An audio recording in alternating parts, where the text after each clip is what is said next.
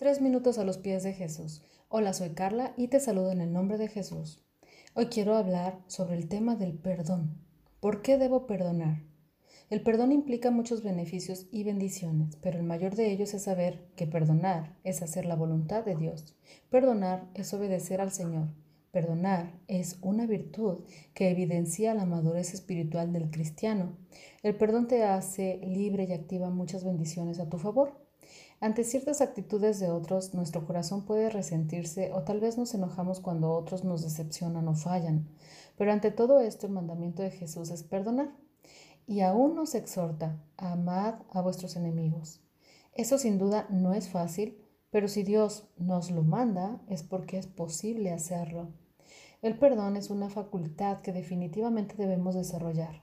En el libro de Mateo 18, versos 21 y 22 dice, entonces se le acercó Pedro y le dijo, Señor, ¿cuántas veces perdonaré a mi hermano que peque contra mí?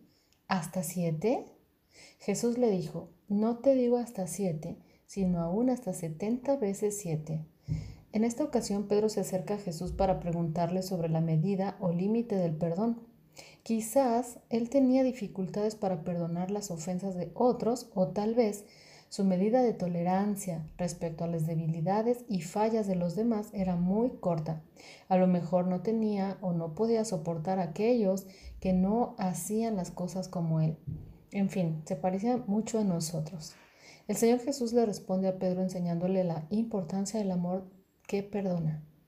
Jesús espera que asimilemos sus enseñanzas para tomar decisiones correctas. Esto es madurez espiritual. Perdona como quieres que Dios te perdone. Pablo nos recuerda por el Espíritu, antes sed benignos unos con otros, misericordiosos, perdonándoos unos a otros, como Dios también os perdonó a vosotros en Cristo.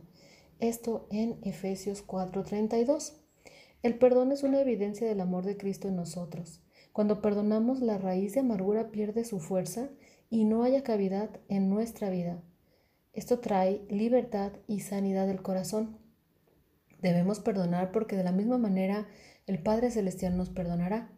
Una persona que no perdona está bajo aflicción, cautivo en la cárcel espiritual de la amargura y no puede experimentar la libertad en Cristo. La falta de perdón promueve las enfermedades y permite la aflicción demoníaca. El perdón es sanador y libera el corazón de las ataduras de la amargura y rasga el velo de tristeza, trayendo gozo, libertad, sanidad y vida a la persona que perdona.